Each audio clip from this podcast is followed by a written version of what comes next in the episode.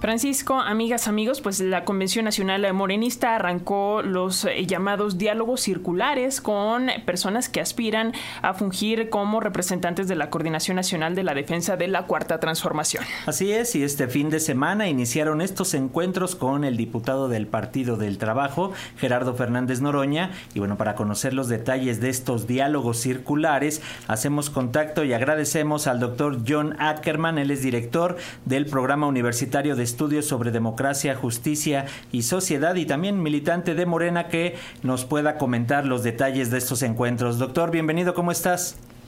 Buenos días, estimado Paco, Alexia, un enorme gusto conversar con ustedes sobre este, este esfuerzo muy interesante. Pues, Estamos eh, innovando. A ver, sí, adelante. cuéntanos, eh, doctor, justo de qué va esta dinámica de los eh, diálogos circulares y cómo les fue en, en la primera de estas reuniones que fue con Gerardo Fernández Noroña. ¿Qué nos dices?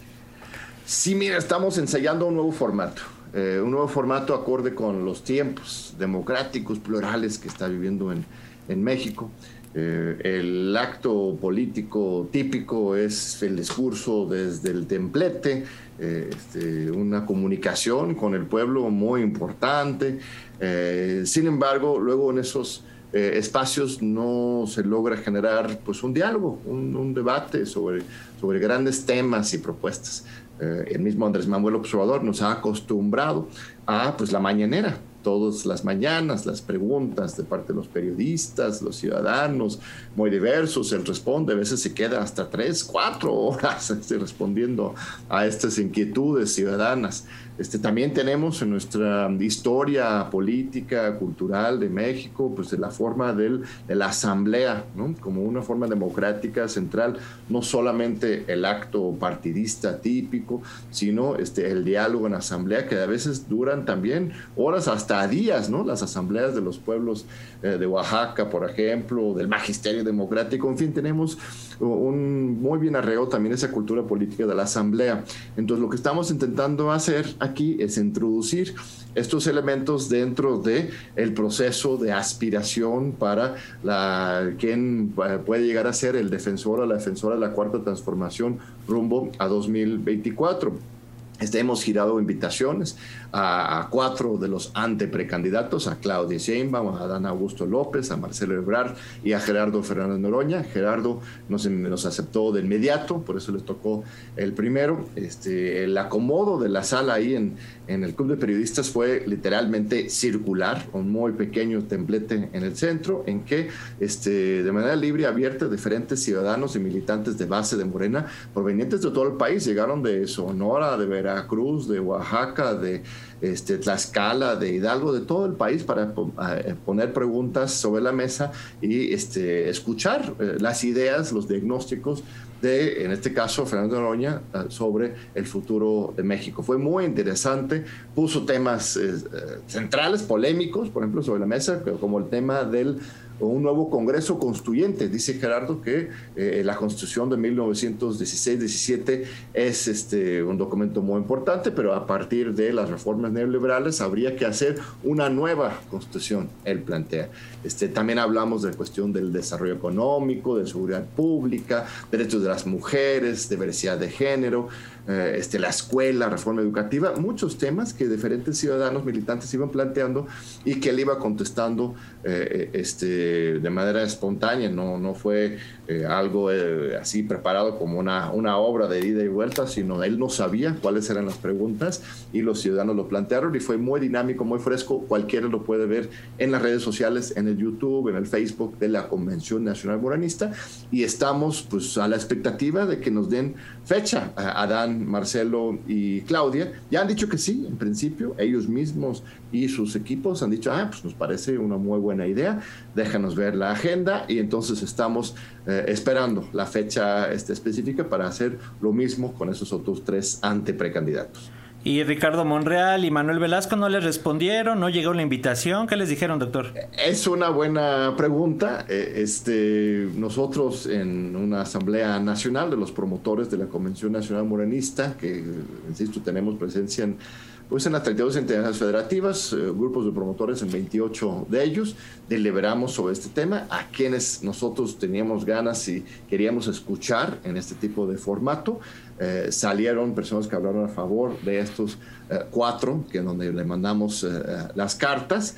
Este, la idea aquí es la máxima pluralidad, aunque algunos en la convención pues no pueden ver ni en sueños algunos de los anteprecandidatos, hay también del otro, pero la idea es que aquí compartimos una sola causa de Morena de la Cuarta Transformación de Democracia. Pues de manera interesante en esa asamblea que hicimos, en ese momento, podría cambiarse después, este, no hubo ni una sola mano este, hablando a favor de invitar a Ricardo Monreal o a Manuel Velasco.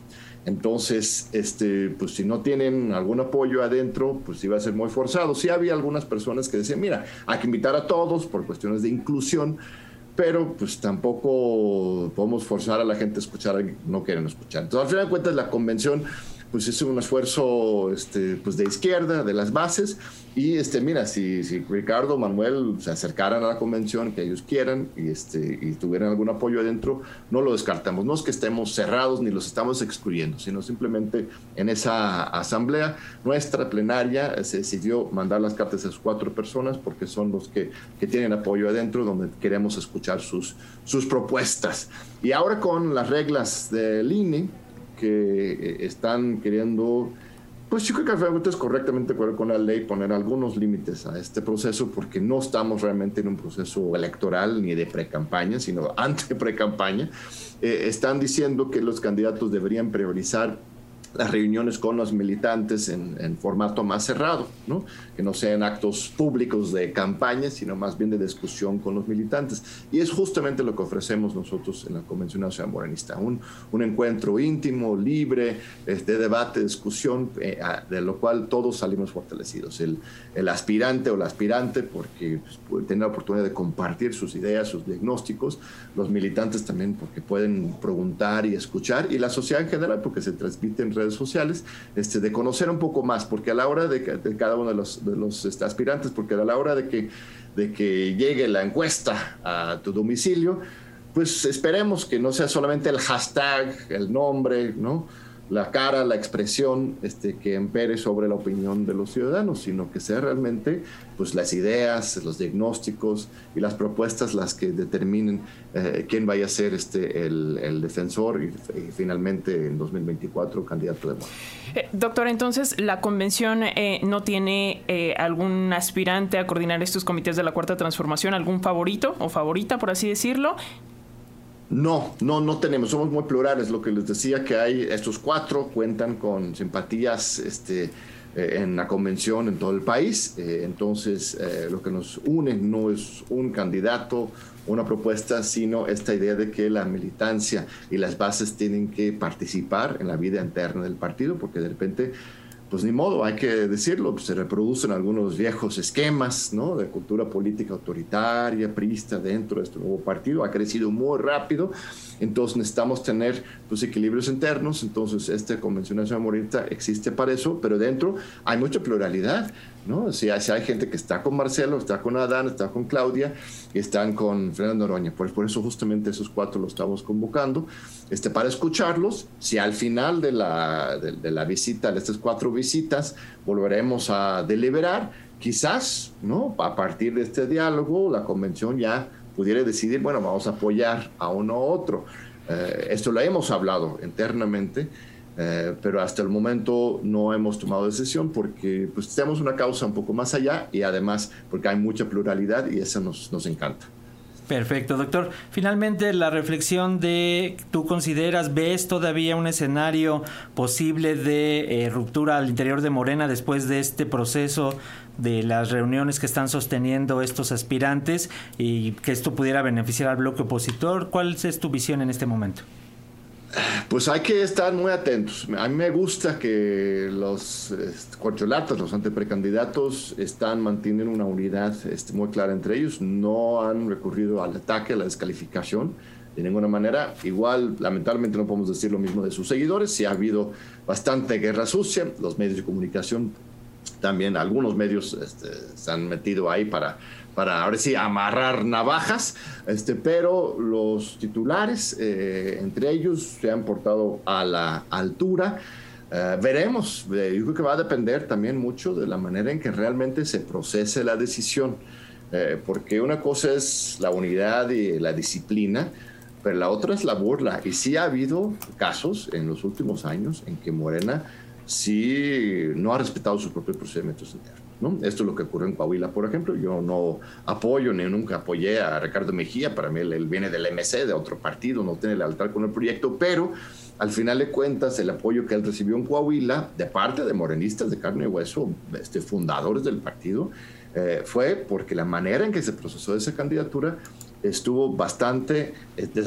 ¿no? Entonces, si no manejan bien este proceso, pues podrían estar generando un contexto para que alguien eh, se le antojara ir con algún otro partido, pero hagamos este, votos y este, tengamos la esperanza y actuemos para que eso no ocurra. Morena tiene que llegar unido, unido el próximo año.